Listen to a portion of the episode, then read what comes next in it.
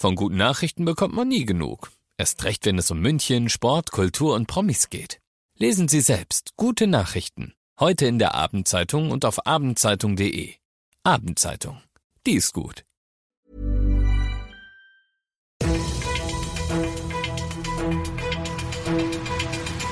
95 5 Charivari, das München Briefing, Münchens erster Nachrichtenpodcast. Mit Christoph Kreis und diesen Themen. Was Oberbürgermeister Reiter über ein E-Scooter-Verbot in München denkt und Riesenansturm aufs 49-Euro-Ticket in München. Schön, dass du auch bei der heutigen Ausgabe wieder reinhörst in diesen Nachrichtenpodcast. Da erzähle ich dir ja täglich in fünf Minuten alles, was in München heute Wichtiges abging. Das gibt's dann jederzeit und überall, wo es die besten Podcasts gibt und immer um 17 und 18 Uhr im Radio. Paris entscheidet. Und München diskutiert noch hitziger als bislang eh schon. Den Leuten in Frankreichs Hauptstadt reicht's. Sie haben mit großer Mehrheit dafür gestimmt, E-Scooter ab September aus ihrer Stadt zu verbannen. Die Probleme, die Paris mit den Scootern bisher hat und ab Herbst dann eben nicht mehr hat, die sind hier in München ja im Prinzip die gleichen. Unser Oberbürgermeister Dieter Reiter sagt daher auch. Also grundsätzlich verstehe ich natürlich das Problem, das die Pariser da gelöst haben für sich. Ich kriege auch seit Jahren, seit es eigentlich die E-Scooter gibt, immer massenhaft Beschwerden. Erstens einmal über den Betrieb der E-Scooter.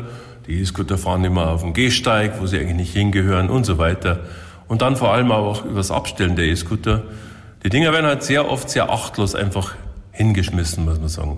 Die Nutzer sind für Reiter also das eine Problem, das andere sind die Anbieter. Die sollen, wenn es nach Reiter geht, ihre Nutzer beim Geldbeutel packen und die Uhr einfach weiterlaufen lassen, wenn der E-Scooter eben nicht vernünftig wieder abgestellt wird. Paris macht jetzt eben Nägel mit Köpfen und schmeißt die E-Scooter raus. Reiter sagt, ich möchte jedenfalls bis heute noch vermeiden, dass man irgendwie über Verbote nachdenken muss. Aber ganz offen gestanden, der Ärger der Münchner und Münchner ist ziemlich groß und als Oberbürgermeister fühle ich mich genötigt, diesem Ärger auch Rechnung zu tragen. Das heißt, nochmal Appell an alle, die die E-Scooter gescheit nutzen wollen. Ja, sehr gerne. Äh, passt beim Fahren auf. Fahrt vielleicht nicht zu zweit oder zu dritt. Aber vor allem, wenn es abstellt, dann bitte stellt es so ab, dass niemand gefährdet wird. Dann können wir auch in Zukunft in München E-Scootern. Sind E-Scooter einfach nur belastend oder sind sie praktisch? Sollen sie raus aus München oder sollen sie bleiben? Stimm jetzt ab, entweder auf der Charivari Facebook-Seite oder in unserer Insta-Story. Du bist mittendrin im München Briefing und du kennst das nach dem ersten großen München-Thema. Schauen wir, was war in Deutschland und der Welt heute los. Laut Schätzungen des Bundeswirtschaftsministeriums wird die Nummer die Bürger bis 2028 jedes Jahr über 9 Milliarden kosten. Die Rede ist vom Ausbau alter Öl- und Gasheizungen und dem Einbau neuer klimafreundlicherer Modelle. Keine Panik, wir fördern den Tausch ja staatlich, sagt die Bundesregierung.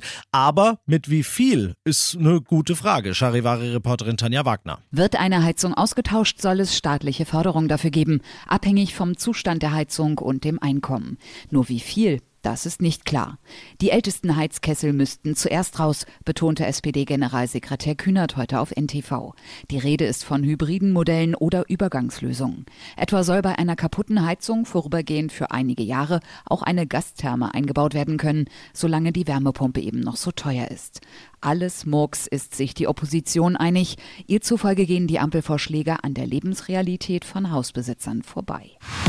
Die NATO-Familie bekommt morgen Zuwachs. Generalsekretär Stoltenberg kündigt heute an, wir werden Finnland am Rande des NATO-Außenministertreffens in Brüssel morgen als neues Mitgliedsland willkommen heißen. Von dort berichtet Charivari-Korrespondent Dieter Ebeling. Ein guter Tag für die Sicherheit Finnlands, für die nordische Sicherheit und für die NATO insgesamt sei das, sagte der NATO-Chef.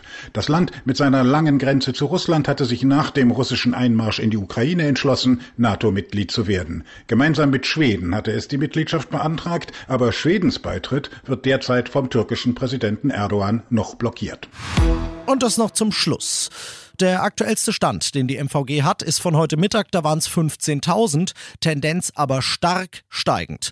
Heute am ersten Vorverkaufstag stürmen viele Münchner geradezu die Kundencenter oder bilden lange Schlangen an den Automaten, um zu den ersten zu gehören, die das 49-Euro-Ticket haben. Und das, sagt MVG-Sprecher Maximilian Kaltner, ist eigentlich relativ unnötig. Man könnte sich die Schlangen locker sparen. Der Vorverkauf heute startet ähm, vier Wochen bevor dann das Deutschlandticket endgültig gilt. Am 1. Mai ist der erste Geltungstag. Also das Ticket wird nicht morgen ausverkauft sein.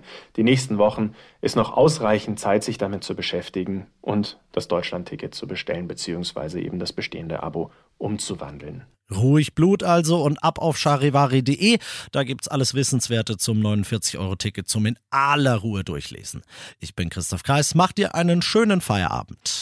95.5 Charivari, das München Briefing, Münchens erster Nachrichtenpodcast. Die Themen des Tages aus München gibt es jeden Tag neu in diesem Podcast. Um 17 und 18 Uhr im Radio und überall da, wo es Podcasts gibt, sowie auf charivari.de.